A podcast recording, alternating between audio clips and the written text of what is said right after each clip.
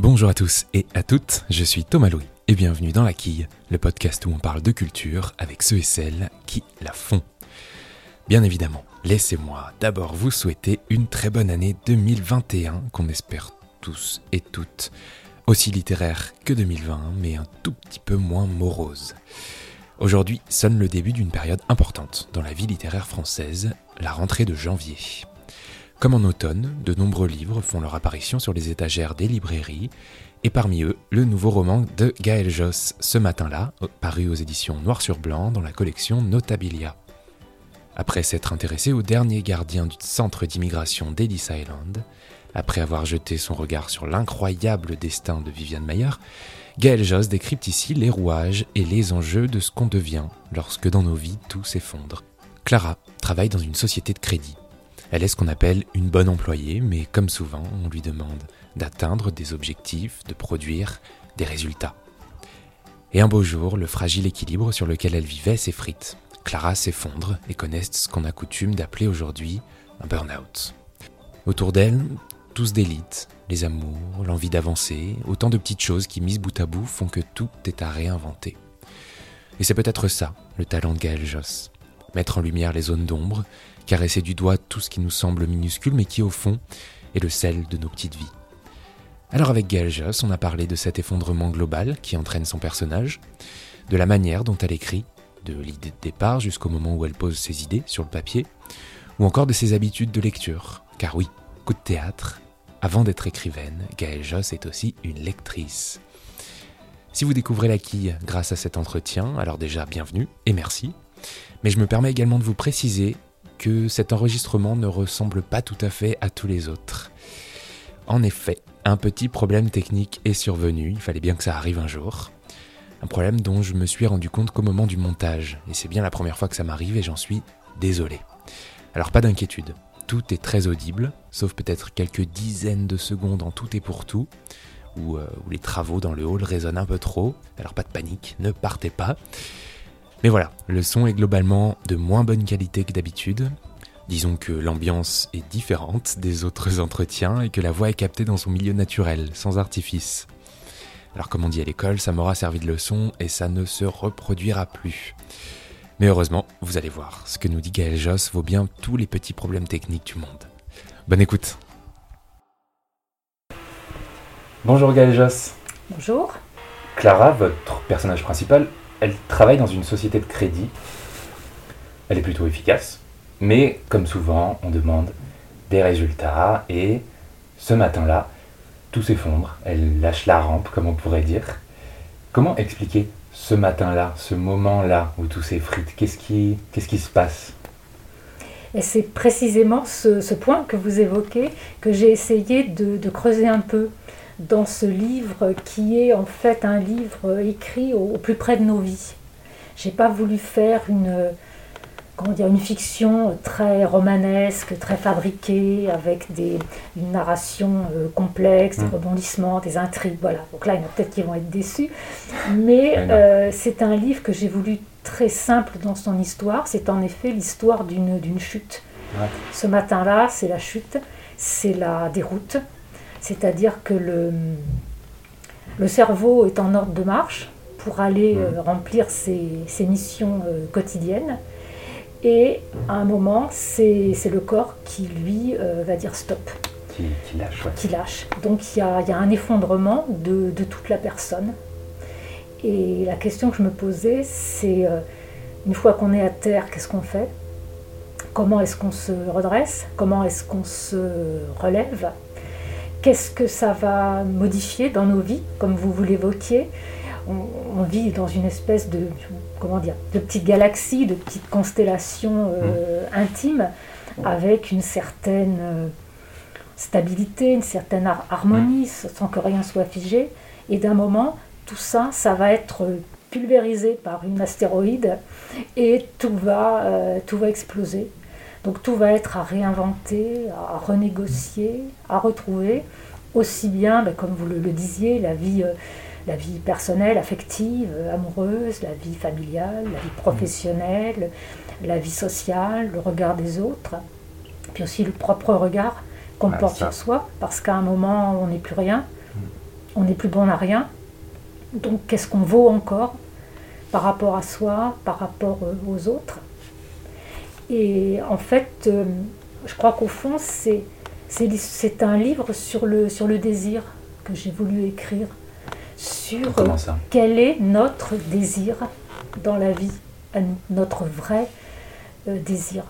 Qu'est-ce qu'on veut faire finalement de notre vie? Hmm quand on s'aperçoit qu'à un moment, euh, on s'est laissé euh, dire, embarquer dans la seringue, parce que bah, on n'a pas toujours le choix, puis une fois qu'on faut y aller, hein, il faut, assurer.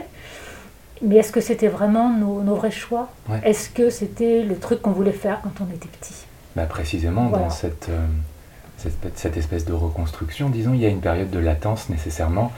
et dans le livre, Clara, par exemple, elle évoque régulièrement des souvenirs, notamment de son ex, Thomas, bon, ça ne s'invente pas, la mélancolie, la nostalgie, parfois même du passé, c'est un élément fondateur de cet état-là, de, de cette espèce de demi-sommeil de vie. Oui, il y a toujours un. Comment dire Quelque part une sorte de paradis perdu, même si c'était loin d'être un paradis puisqu'on voit que si on est tombé et qu'on est à bout, c'est que c'était vraiment pas le paradis. Euh, c'était des choses qui ne nous convenaient plus, où on nous demandait euh, beaucoup trop, ou des choses qui nous font, qui nous font violence. Mais quand on tombe vraiment dans le, dans le vide, dans le gouffre, je dirais que tout ce qui était avant, avec euh, ces repères quand même familiers, ont des, des, côtés un petit peu, c'est ça, d'une quelque part d'un paradis perdu qu'on ne retrouvera jamais. Euh, donc qu'est-ce qu'on qu'est-ce qu'on fait? Qu'est-ce qu'on cherche? Comment on se redresse? Oui, et à côté de ça, il y a aussi une certaine, euh, enfin je l'ai vu comme ça en tout cas, une certaine frustration pour Clara à côté de, de tout ça. Donc elle s'est séparée de son copain, donc qui s'appelle Thomas, je viens de le, dire. Et elle le dit elle-même, hein, page 97, très exactement. Euh, elle aimerait échanger sa vie contre n'importe qui, contre n'importe laquelle plutôt, au hasard. Et il y a euh, même dans les livres une scène avec un, couple, une espèce de euh, d'échange amoureux, un peu, un peu mièvre d'ailleurs. Euh, il y a l'homme qui, qui dit à sa femme qui vient de tomber du trottoir, qu'il espère qu'il sera toujours là pour la rattraper, etc. Et Clara, à côté de ça, elle, les regarde, elle dit qu'elle aimerait que ça lui arrive. Et en fait, à ce moment-là, elle ne vit que sur l'espoir, Clara, que sur la vie qu'elle n'aura pas. Oui, c'est. Pas qu'elle n'a pas plutôt. Euh, bien sûr, puisque la, comment dire, la, chute a, provoqué un, abandon euh, amoureux, parce que c'est pour l'autre aussi difficile de faire face à quelqu'un qu'on ne connaît plus, mm. qu'on ne reconnaît plus, qui est devenu, euh, comment dire, quelqu'un de quelqu'un qui est à terre. Donc est-ce qu'on est capable de rester avec? Est-ce qu'on a envie? Est-ce que cet autre, c'est toujours le même? C'est plus tout à fait le même? Donc ça peut provoquer un, phénomène de, fuite, ce qui ici sera le, cas. Et bien sûr, quand elle croise dans la rue un couple voilà, qui vit une scène un peu... Euh, vous savez, ces genres de scènes qu'on capte comme ça dans, dans, dans la rue, en effet, qui est un petit peu, un petit peu romantique, voilà, un petit peu mièvre et tout, un peu la scène de, cinéma, elle se dit, euh, bah oui, bien sûr, euh, elle se rend compte de ce qu'elle a perdu. Parce que c'est aussi une histoire beaucoup autour de la perte. Et face à cette perte, qu'est-ce qu'on qu'est-ce qu'on a à regagner? D'autre Et ce qui la met également dans une position un peu d'isolement, que j'ai remarqué, euh, dans, aussi dans l'espèce de, de, propension qu'elle a à regarder et à tout détailler. Euh, alors elle scrute par exemple tous les bibelots dans un bureau, elle décrit les pages d'un magazine, les rayons d'un supermarché, les panneaux publicitaires, elle écoute tous les bruits de son immeuble comme si, comme si tout l'intéressait, mais surtout comme si elle était euh, poreuse au monde et qu'elle le regardait tourner autour d'elle. Est-ce que c'était aussi ça l'idée de ce regard très pointu, très descriptif aussi, sur euh, ce qui l'entoure, de la montrer comme, comme isolée du monde? Oui, c'est vrai ce que, ce que vous dites. J'avais pas, je m'étais pas fait cette réflexion, mais euh, peut-être on est, on est, on est là pour ça. Hein. Et c'est vrai qu'elle est en effet très réceptive, très poreuse au monde, et qu'aussi, je dirais que c'est une manière, cette espèce d'hyper-observation, c'est aussi une manière de remplir le vide hmm. qui est devenu euh, sa, sa propre vie quand on n'a plus rien dans, dans sa vie, bah, finalement, qu'est-ce qu'on fait? On, se remplit de, on se remplit de la vie des autres, on se remplit de ce qu'on voit, de ce qu'on, de ce qu'on observe, qui est une manière finalement de continuer à, à se nourrir du, du monde. Sinon, si on n'est pas nourri, ben, à un moment, on meurt. Vous dites quand on n'a rien, y a, ça pourrait peut-être être nuancé quand on pense qu'on n'a rien, puisque dans le livre, il y a aussi euh, les amis. Il y a bon, Samira, Bruno, Karine qui font une apparition, disons, et surtout Cécile qui est plus importante que les autres, comme, euh, comme une confidente et une sorte d'autorité parfois, de conseillère en tout cas. Quel genre de support c'est ça, les amis, quand on est dans, dans l'état dans, dans lequel se trouve Clara ou peut-être les proches plus globalement Alors c'est vrai que c'est aussi une question que j'avais envie de creuser, c'est quand on est dans, cette, euh, dans cet état-là, que peuvent et que ne peuvent pas les autres euh, pour nous. Mm. Voilà. Et donc il y a cette, cette amie et cette amie euh, d'enfance qui connaît un petit peu tout de sa vie, qui va, qui va l'appeler, qui va lui dire, bon écoute, maintenant tu, tu, viens à la maison, et puis voilà, on verra. Donc, euh, est-ce que les autres peuvent un miracle pour nous euh, bah, Évidemment, euh, c'est rarement le cas. c'est rarement, le cas, on, le sait. D'autant qu'on voit que cette jeune femme, elle est aussi elle-même, et que son mari et sa famille pris dans des réalités qui sont très difficiles, qui sont complexes, qui sont, du monde agricole. Voilà, c'est encore autre chose. Mais à un moment, cette amie qui ne va pas faire de miracle, elle va lui, au cours d'une conversation, euh, innocemment, sans le vouloir, lui jeter peut-être les quelques mots qui vont être la, voilà, le, la rampe à laquelle elle va s'accrocher, qui, va, ces quelques mots qui vont finalement euh, l'aider mm. à retrouver ce, ce, désir profond qui est, qui est en elle. Et, je me dis que finalement, c'est souvent le, cas. On ne sait pas toujours euh, ce qu'on donne aux autres. Mmh.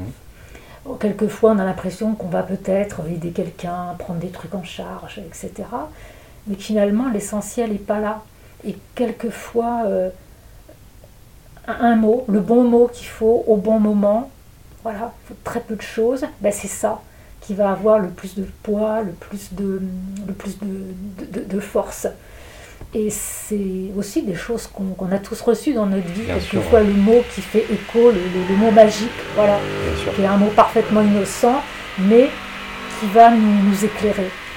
Et voilà, à un moment, elle va, elle va recevoir ces, ces, mots qui vont lui permettre de commencer à, à, redresser la tête, à rebondir, à repenser un peu sa, sa vie.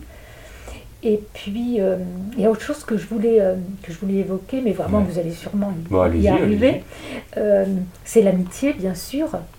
Et puis, c'est la nécessité, dans ces situations-là, de, de, remonter à, à l'enfance. Ouais. Et pour moi, c'était quelque chose de très important dans ce, dans ce livre. Pour quelle raison? Voilà, de parler de l'enfance, parce qu'il bah, y a quand même beaucoup de choses qui prennent leurs racines, euh, bonnes ou mauvaises. décide, disait quelqu'un qu'on connaît bien, qui s'appelle Jean-Paul Sartre. voilà, donc euh, il y a quand même beaucoup de choses qui se, qui se jouent là, aussi dans le, regard qu'on a porté sur nous. Hmm. Et bah, Clara, c'est la on va dire, c'est la bonne élève qui cherchait à avoir l'approbation chez elle et de même qu'elle va être la bonne salariée qui va continuer à, à vouloir recevoir l'approbation dans sa vie professionnelle. Ouais, une espèce de modèle qu'elle a toujours voulu. Voilà, exactement. Tout ça, c'est un petit peu, le, un petit peu la, la, continuité d'avoir besoin d'être aimé, tout simplement. Et on a tous besoin d'être aimé, voilà. Donc on s'y prend euh, comme on peut. Et, et, donc elle va devoir se réinterroger un petit peu sur... Euh, sur son enfance, sur ses relations familiales, avec ses parents, avec son frère. Il y a quelques, quelques non-dits, quelques situations qui ont l'air quand même un peu complexes. Et, Faire le tri du passé un peu. Voilà. Donc elle va remonter à cette source, cette source vive hmm. de, de l'enfance et elle va aussi y retrouver le, comment dire, les racines de son, de son envie à elle, de ce qu'elle veut vraiment faire dans, dans sa vie. Dans sa vie. Comment vous en êtes arrivé, vous, à, évoquer, à traiter même ce, ce, sujet? Bah, En fait, euh, sur les, les, deux, trois années passées, hmm. j'ai vu beaucoup de monde tomber autour de moi. Et quand je dis tomber, c'est aussi tomber physiquement. J'ai par exemple eu une, collègue euh, que j'ai un soir trouvée roulée en boule dans son bureau sur la moquette. Bon, c'est quand même des choses qui sont extrêmement violentes. Ça interroge. Ça interroge d'abord, on se dit euh, qu'est-ce que moi j'ai pas vu, est-ce que j'ai contribué? À aussi On se pose voilà, est-ce que et qu'est-ce que qu'est-ce que qu'est-ce qu'on peut faire euh, pour elle? Et puis mm. c'est terrible de voir quelqu'un dans cet état de de souffrance qui vraiment met à terre physiquement. Et puis, bah, comme tout le monde, j'ai aussi traversé des périodes euh, professionnelles plus ou moins simples. Donc, euh, cette, euh, cette question du, du mal qu'on se fait au travail, ça m'a fait beaucoup, beaucoup réfléchir. Je me suis dit, pourquoi autant de souffrance, autant de violence finalement dans le milieu professionnel, même si c'est une violence qui est en, en tailleur et en costume, hein, qui est très feutré. Et voilà, pourquoi est-ce qu'on y joue des choses euh, aussi, aussi terribles? Pourquoi on arrive à, accepter des, voilà, des, dépressions telles, des, des, injonctions qui sont à un moment inhumaines? Oui, c'est ce qu'on appelle aussi donc le, le, burn-out, le mot est lâché. Voilà, le, le, mot est lâché, et en même temps, je ne voulais pas écrire euh, je ne voulais pas du tout écrire un roman sur, euh, sur le monde de l'entreprise, même si évidemment c'est évoqué, puisque c'est là que les choses bien sûr, bien sûr. à un moment se passaient, mm. mais ce n'était pas du tout l'objet. C'était vraiment l'histoire d'une d'une chute, donc celle-ci c'est celle en effet d'un voilà, burn-out, mais ça aurait pu être aussi euh, n'importe quelle autre manière de, de, de tomber. Vous avez des habitudes d'écriture, vous combien, En combien de temps vous l'avez écrit, ce livre euh? Alors, on me pose souvent la question. du coup, maintenant, j'essaie de regarder un petit peu pour savoir euh, comment y répondre.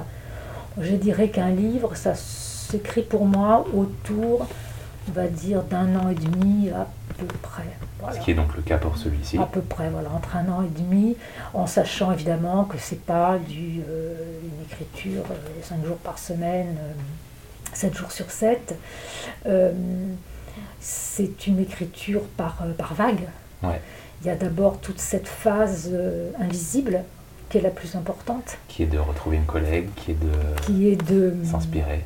Voilà, qui est de... Comment dire Que le roman, c'est une construction mentale avant d'être une construction écrite. Ouais, qui mature. Voilà, il y a toute une espèce de germination invisible il y a tout un, tout un terreau qui travaille euh, en nous, même euh, inconsciemment. Mm. Et je dis moi souvent que le livre, il s'écrit autant euh, les yeux dans le vague sur mon canapé que devant mon ordinateur. Et, et, justement, cette phase, c'est celle qu'il ne faut pas trop bousculer. Je dirais que ça, pour moi, ça ne sert à rien de me jeter à écrire parce qu'à un moment, ce qui est écrit, c'est plus ou moins figé c'est très désagréable de détruire ce qu'on a fait. Donc, tant que ce matériau mental est très souple, très évolutif, j'essaie de le laisser aller le plus loin possible. Il est précieux. Et ensuite, quand les choses commencent à prendre un petit peu forme, ben là, il faut quand même y aller. Donc, il faut faire ce que j'appelle le premier jet. C'est-à-dire que je raconte l'histoire du premier au dernier mot. Voilà, euh, Une espèce de résumé. voilà, je, raconte mon, mon, histoire euh, comme, euh, voilà, comme ça vient. Hmm. J'ai besoin d'avoir le poser les choses. Vous savez, comme un, un peintre qui va faire son esquisse au, crayon, il va la faire pour poser les formes, les volumes, les mouvements, les premiers plans, les arrière-plans. voilà. Donc il, il, va poser, il va poser tout ça pour voir si, si ça se tient. Voilà, s'il y a un équilibre, s'il y a un dynamisme, s'il y a quelque chose qui, qui se passe. Voilà. Et, et si ce, voilà, ce, ce, premier jet euh, voilà, m'incite à aller plus loin, mmh. après, c'est là le vrai boulot, c'est-à-dire euh, relire, relire, relire, relire, relire, et puis relire encore. Et, là, le, texte va prendre un peu en, densité, parce qu'à bon, chaque relecture, il va un peu s'étoffer. Et puis surtout, c'est le travail euh, sur la langue. Et là, c'est là qu'il faut être dur avec soi-même, de se dire, bah, de, traquer tout ce qui ne tout ce qui va pas. Et qu'est-ce qui va pas pour vous les, répétitions, la ponctuation, faut trouver la bonne ponctuation, le bon rythme, la, bonne musique de la phrase. Il euh, ne faut pas abuser des, adjectifs ou abuser de, certaines formules ou de certaines formes ou de certaines métaphores. Il faut, comment dire, faut écrire évidemment comme on sait écrire, sans rester dans pas dire sa zone de confort, c'est un peu galvaudé comme expression. on, a, compris l'idée en tout cas, je pense. Voilà, d'aller toujours un petit peu plus loin que ce qu'on est capable de, faire, de se surprendre, et puis surtout de, de garder la, la vivacité euh, première du, texte, de ne pas non plus euh, la fadir. Ok. Sur la couverture de ce livre, qui est juste là, il y a un bandeau rouge incrusté qui, euh, qui vous cite concrètement en disant J'ai voulu écrire un livre qui soit comme une main sur l'épaule. C'est-à-dire, le livre, c'est comme un réconfort?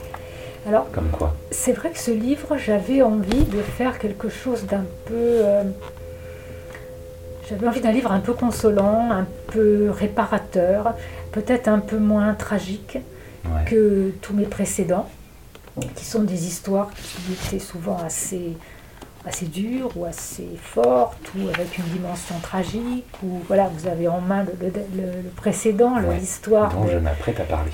de Viviane Mayer qui est aussi une histoire de vie très très forte et très très tragique au fond. Une femme en contre-jour ça s'appelle une femme en, contre-jour. Donc j'avais j'avais envie d'écrire quelque chose qui soit euh,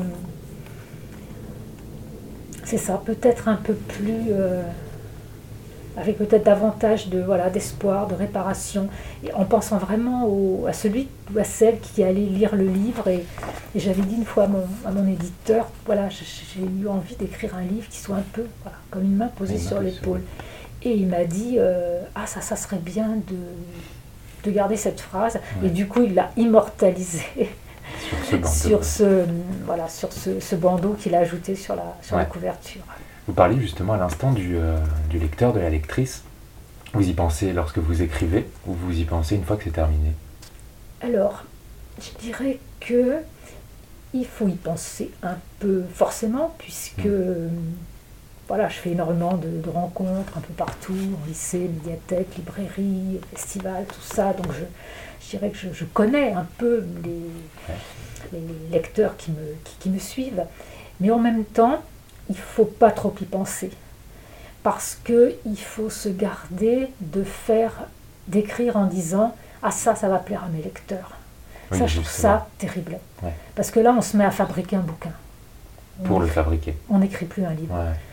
Et qu'il euh, il faut aussi que les lecteurs. Euh, euh, bah, savoir les peut-être les surprendre, les, les musculer, pas forcément les caresser dans le sens du poil tout le temps, d'autant qu'on ne sait pas forcément euh, ce qu'ils veulent, ce qu'ils attendent, mm. donc on ne peut pas euh, préjuger de ce qu'ils souhaitent.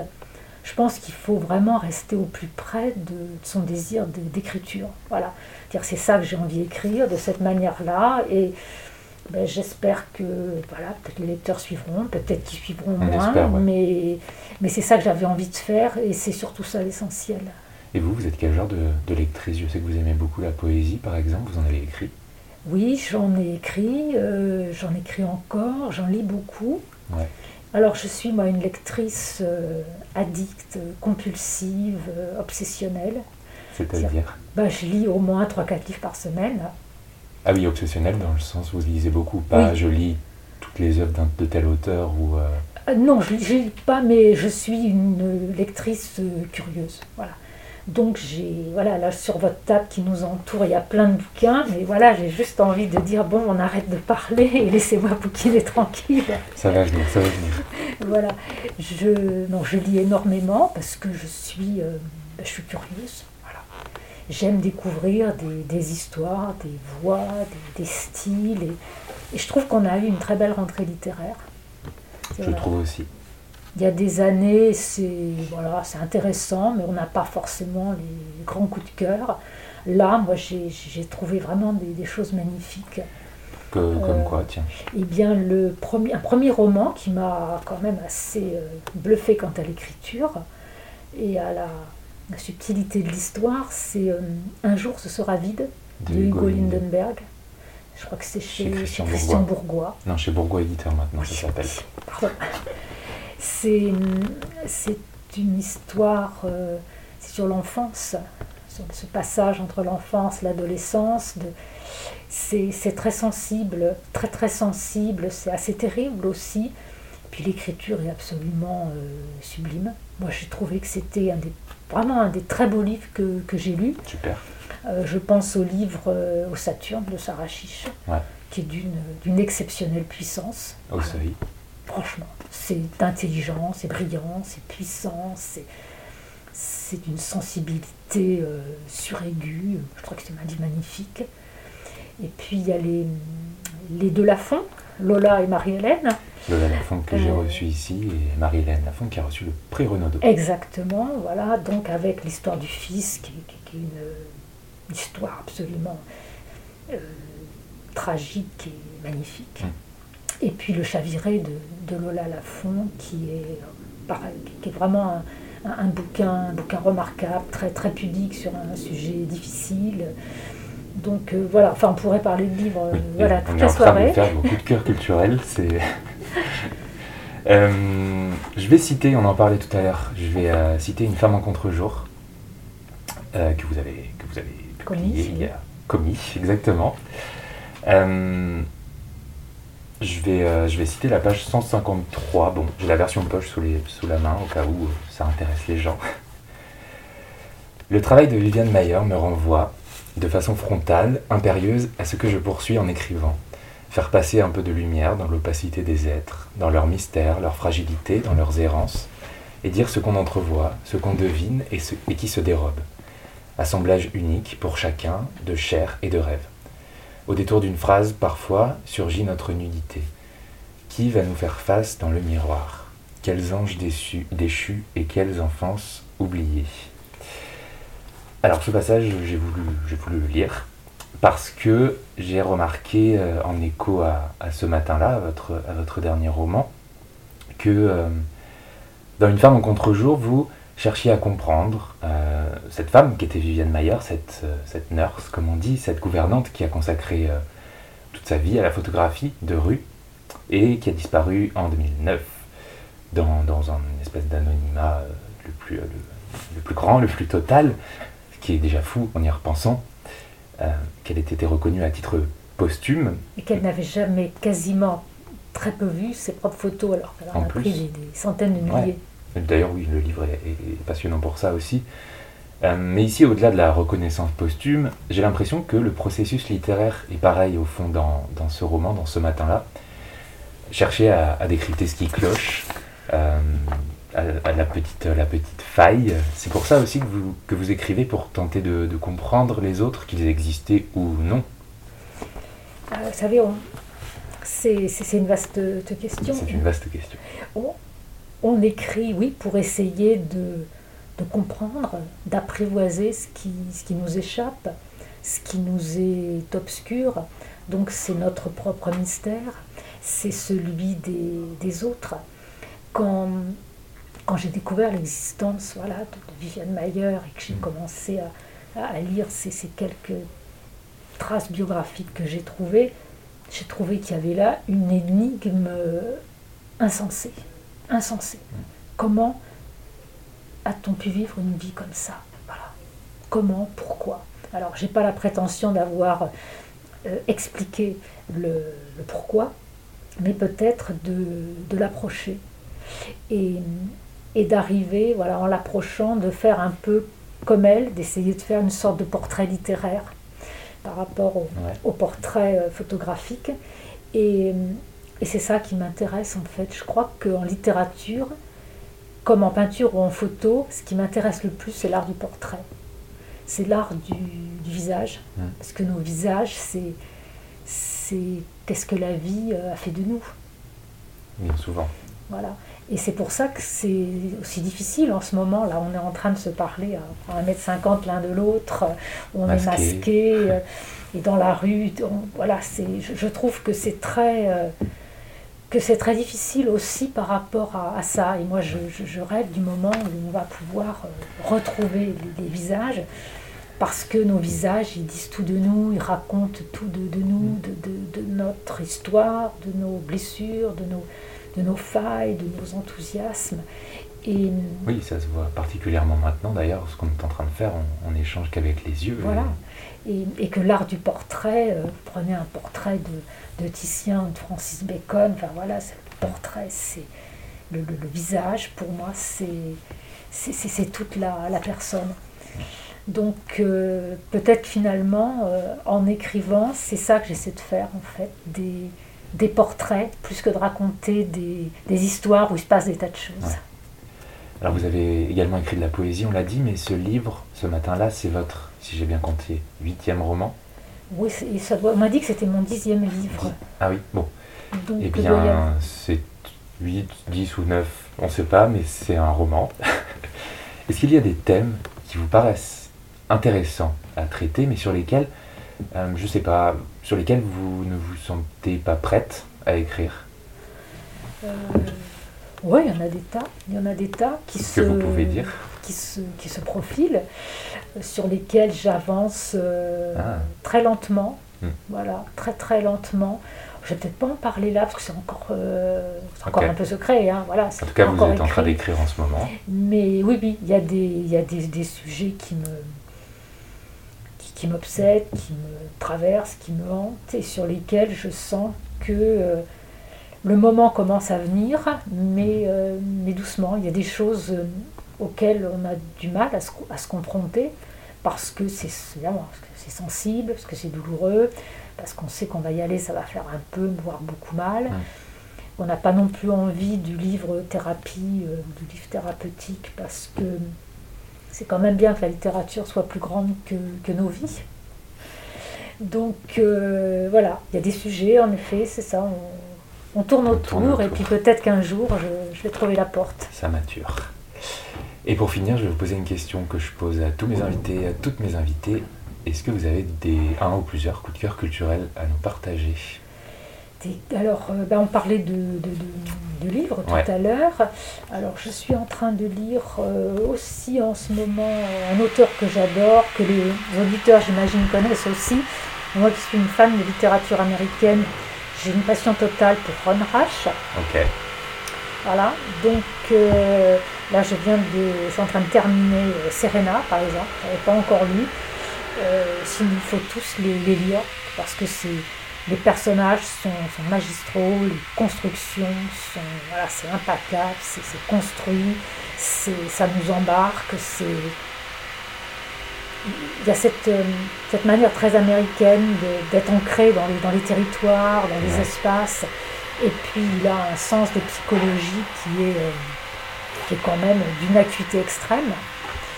Et puis euh, bah, en peinture, je dirais qu'il y a l'exposition des mois derniers, qui m'a permis de, de voir, parce que je les connaissais surtout qu'en reproduction, toute la peinture du peintre danois euh, Ouais. La peinture, c'était à Jacques Marandré. Euh, la peinture euh, du vide, du silence. Pas comme, euh, comme aujourd'hui. Voilà, pas comme aujourd'hui. Voilà, on est moi. Par les, par les travaux dans l'immeuble voilà, le vide, le, silence. Qu'est-ce qu'on projette, qu'est-ce qu'on investit dans ces pièces vides, dans ces personnages qui font face à la fenêtre? Je trouve que c'est très, euh, c'est très inspirant en littérature parce que ça, ça ouvre énormément de possibles, de pistes. Euh, voilà, à quoi pense cette femme, qu'est-ce qui se joue dans cette pièce? Il y a une espèce de, de tension du vide que je trouve complètement euh, fascinante.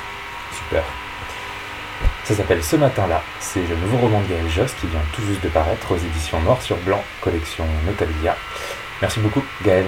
Merci, Thomas-Louis.